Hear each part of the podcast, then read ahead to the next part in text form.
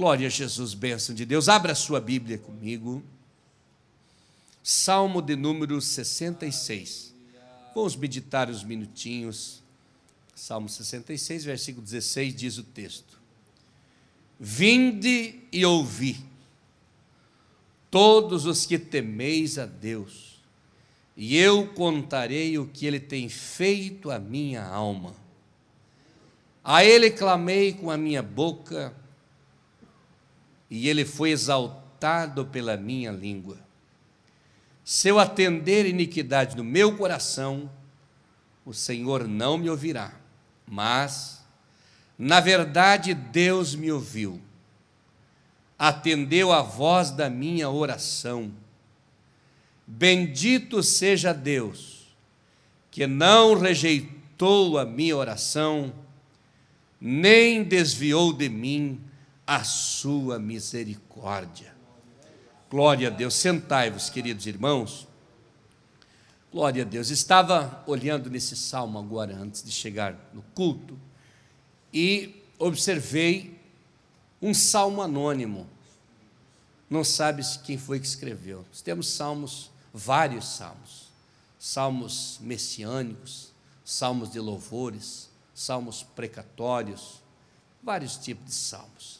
Alguns deles são proféticos, outros também são poéticos, vários salmos diferentes que nós lemos da Bíblia Sagrada, esses 150 salmos se distribuem com ideias diferentes e aplicações diferentes também para as nossas vidas. E este é um dos salmos anônimos. Nós temos outros salmos que Davi escreveu, Moisés escreveu, e outros escritores, Asaf também escreveu, vários escritores escreveram os salmos, e alguns deles não têm o autor.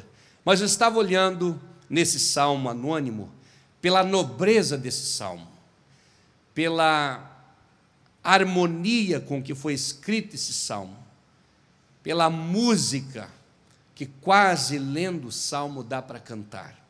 Observando, cheguei numa conclusão soa Davi nesse salmo.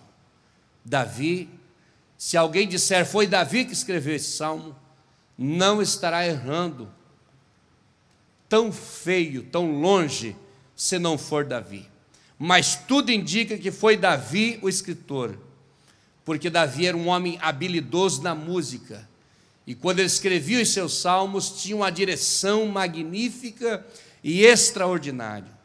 Este salmo para o povo judeu tem um valor muito grande, porque ele pode ser cantado. E eles cantam os salmos. E o povo judeu não se preocupa muito na melodia, não se preocupa muito no sistema da música do salmo.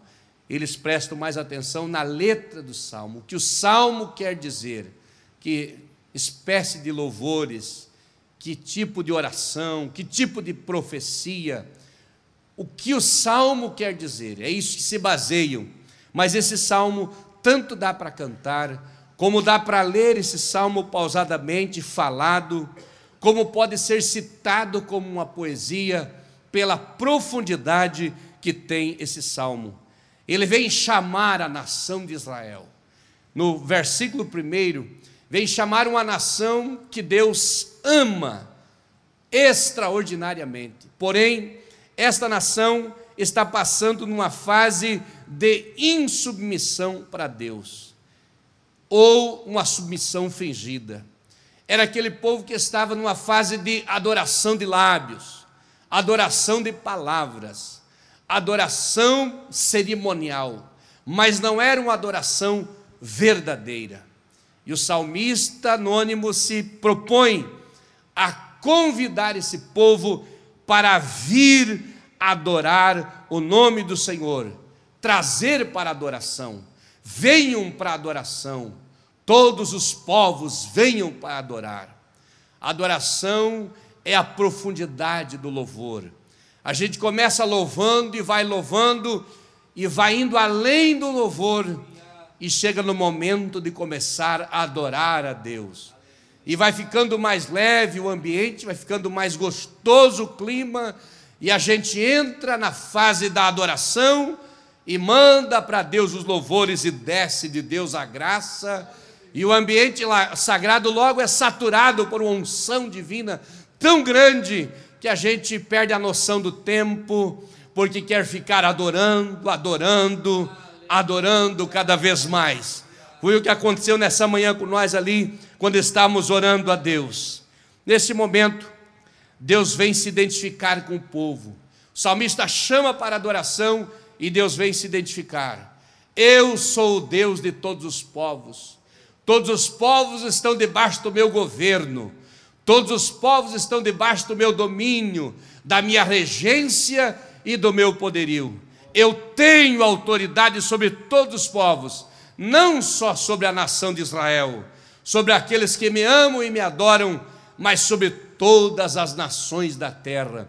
E depois que Deus se apresenta como Deus soberano sobre todos os povos, Deus apresenta também o seu poder libertador e apresenta o povo de Israel saindo do Egito, um povo que foi liberto da escravidão do Egito, um povo que atravessou o Mar Vermelho, um povo que atravessou o Rio Jordão, um povo que atravessou o deserto, um povo que comeu milagrosamente, um povo que bebeu água milagrosamente, um povo que recebeu tanto a presença de Deus e teve experiência com Deus que não teria nenhuma razão para ser um adorador fingido, um adorador cerimonial, um adorador só de nome. Mas o salmista continua: Deus se identifica como o libertador, mas ele também declara: Eu sou Deus e quero abençoar. No transcorrer dos versículos, dá para entender nas entrelinhas do texto, independente da condição, eu quero abençoar. Independente do coração, do que sente do coração, eu quero ajudar, eu quero levantar, eu quero fortalecer e eu quero livrar da escravidão, eu quero livrar do jugo, eu quero tirar do buraco e quero colocar em pé. Glória a Deus.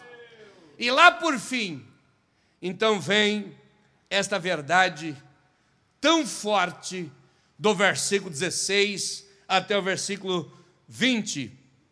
Vinde e ouvi, todos os que temeis a Deus, e eu contarei o que ele tem feito à minha alma. Se ele fez alguma coisa, eu chamo toda a congregação para ver, eu chamo os meus amigos para ver, eu chamo os meus irmãos para ver, para participar daquilo que ele fez pela minha alma.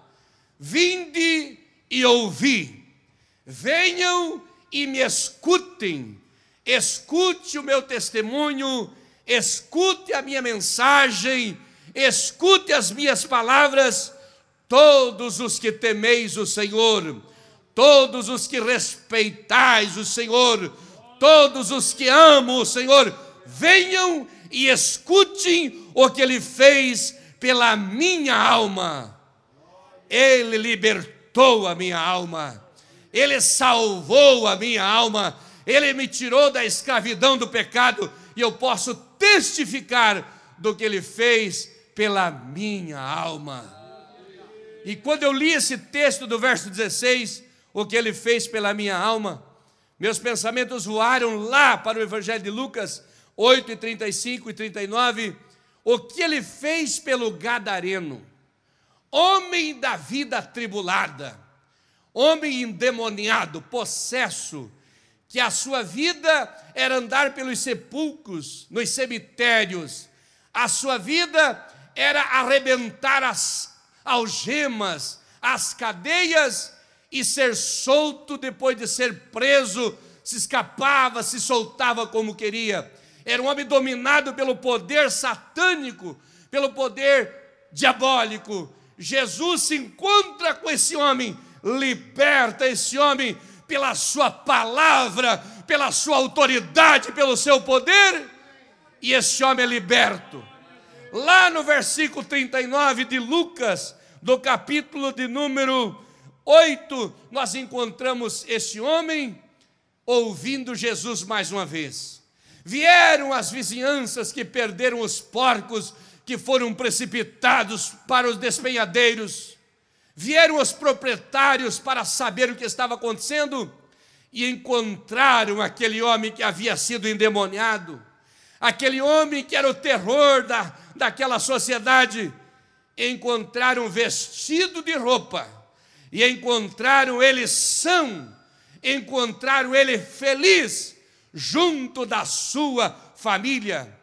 Quando Jesus escutou esses homens e ouviu esse homem mais uma vez, que testificava a sua libertação, Jesus disse: Vai e conta para os seus o que Deus fez pela sua alma. Esse homem tinha razões sobejas para testificar daquilo que Jesus fez pela sua alma. Venham e escutem, todos que temeis o Senhor, o que eu contarei, o que ele fez pela minha alma. A ele eu clamei. Outro versículo. Mas ainda antes desse texto, versículo 16, nós encontramos ainda um outro texto. Um cego de nascença que sofria muito com a sua cegueira. Jesus colocou lodo nos seus olhos e ele passou a ver. As críticas se multiplicaram porque o milagre aconteceu na vida daquele moço. E alguém veio e disse: Esse homem que te curou é pecador. Esse homem não é filho de Deus. Blasfemavam e humilhavam o ex-cego. Ele disse no capítulo 9 de São João: Se ele é pecador, eu não sei.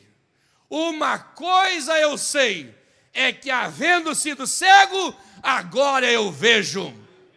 E ele saiu testificando do que Deus fez pela sua vida, da libertação da cegueira, da cura da cegueira, porque algo aconteceu especial da parte de Deus na sua vida. Venham escutar eu dizer o que Deus fez pela minha alma. Esse cego tinha razão para isso. Outro paralítico do capítulo 3 de Atos dos Apóstolos, quando recebeu o milagre, a Bíblia diz que ele não correu para fora, mas saltou para dentro do templo, saltando, pulando, gritando e louvando e adorando a Deus, que libertou e levantou daquela escravidão aquele homem sofredor que estava paralítico. O versículo 17 diz: A ele clamei com a minha boca, e ele foi exaltado pela minha língua.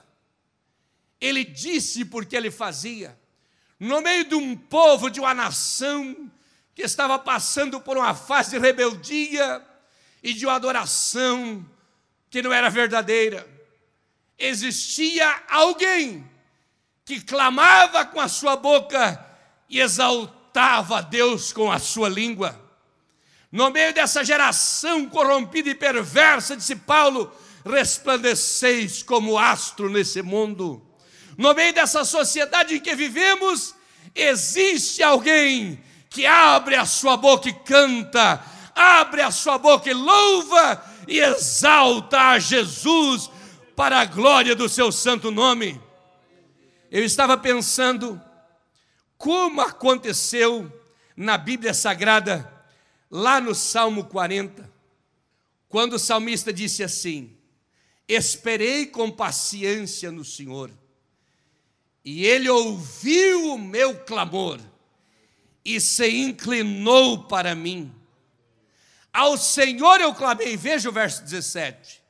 A Ele eu clamei com a minha boca o salmista clamou e disse: Ele se inclinou para mim, ouviu o meu clamor, tirou os meus pés de um lago horrível, pôs os meus pés sobre uma rocha, firmou os meus passos e pôs um novo cântico na minha boca, um hino ao nosso Deus.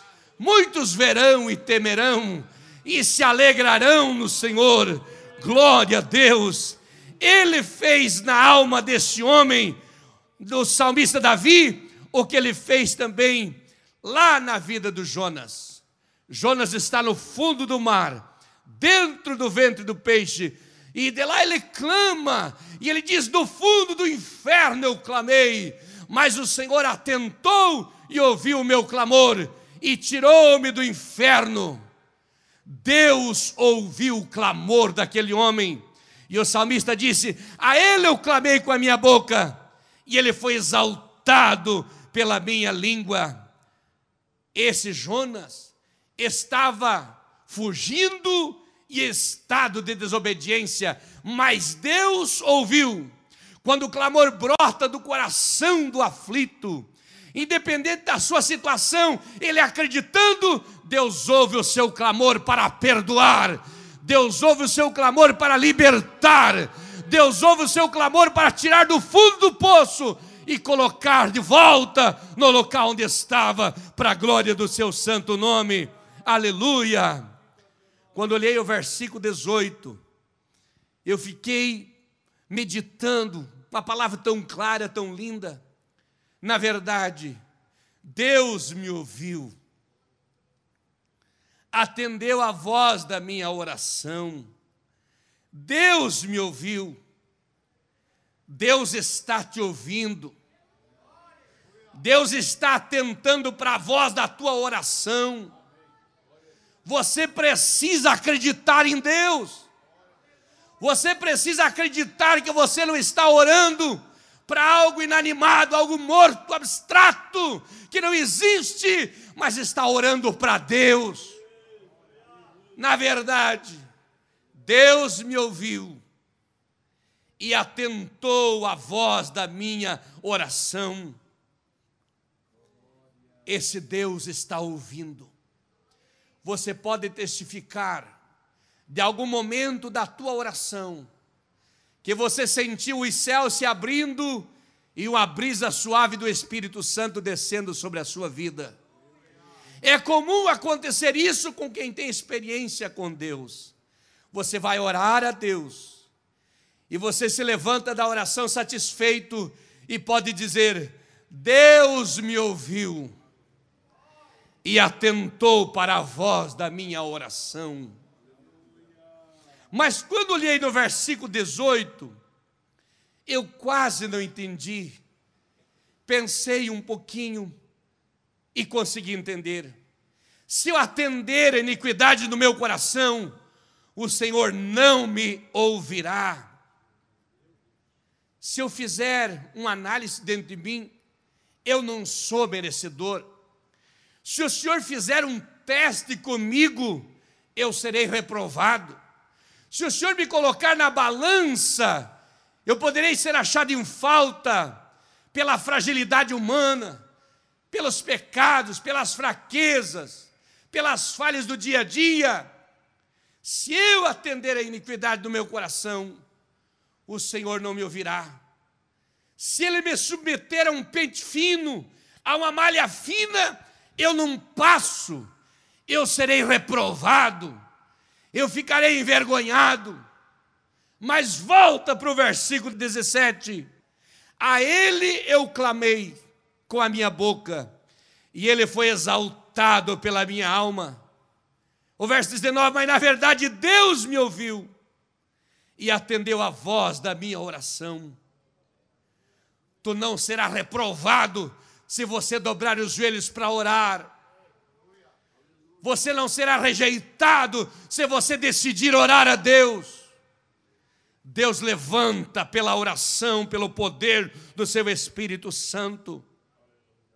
Você pode dizer, pastor, realmente, se o Senhor fizer uma avaliação na minha vida, eu serei reprovado.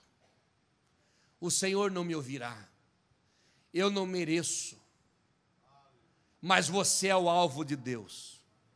Nós não estamos aqui por merecer, nós não estamos aqui por sermos bons, nós estamos aqui pela misericórdia do Senhor que alcançou as nossas vidas.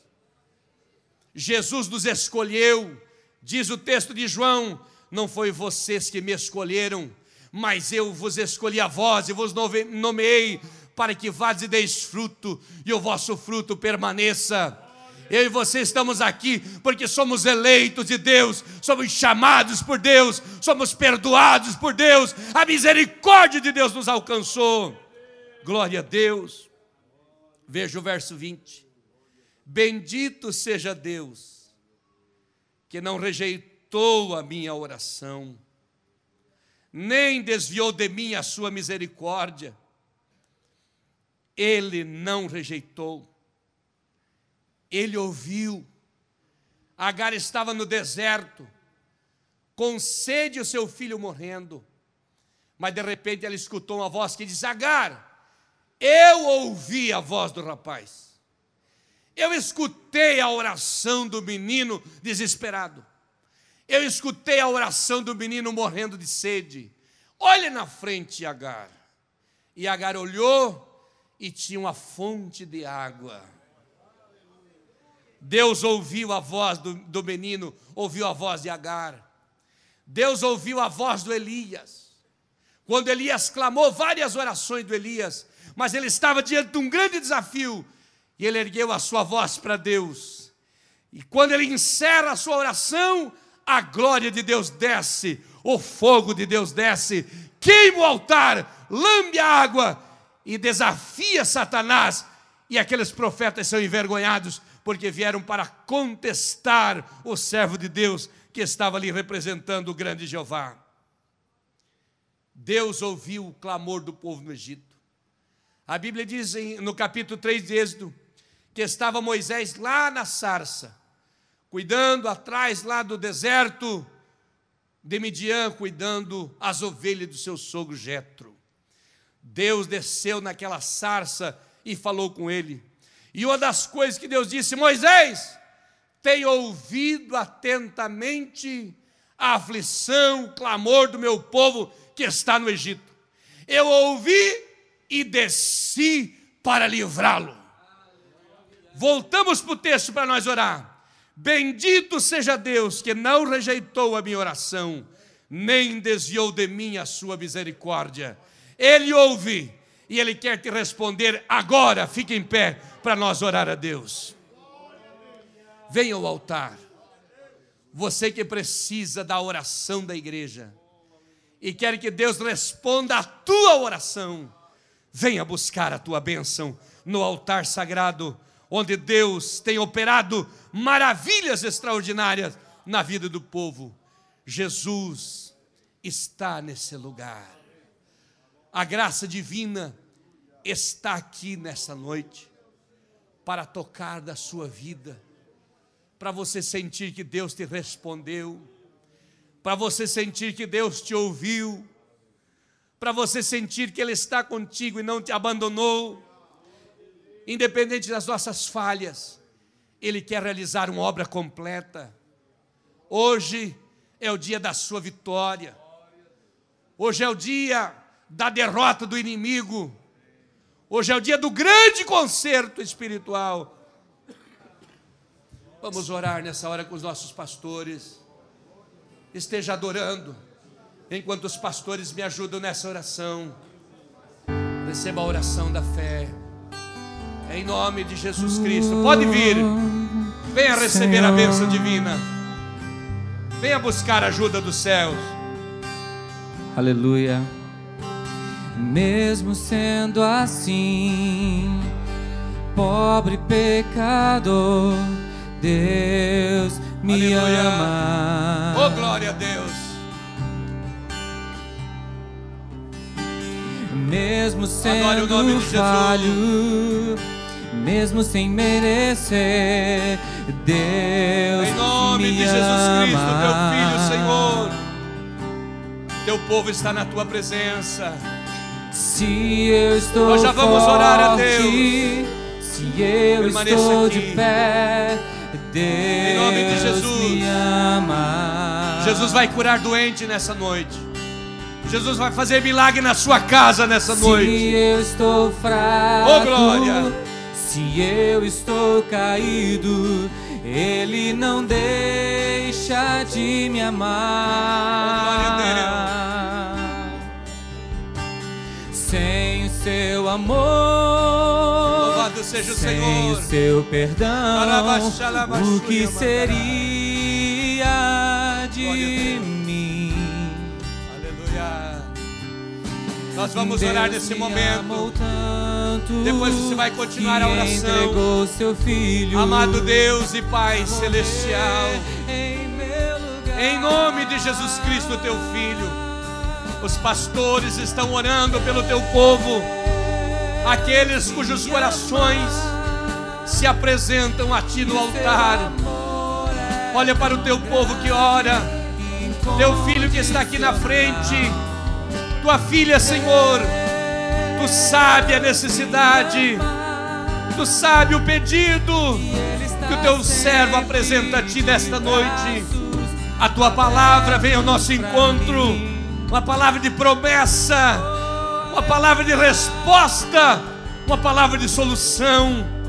Repreenda todo o mal agora e escute o clamor da tua igreja, escuta o clamor dos teus filhos, escuta o pedido desta mulher, escuta o pedido desse homem, o pedido desse casal. Olha para o teu servo agora e usa os pastores para abençoar essas vidas através do poder da oração, em nome de Jesus, em nome de Jesus.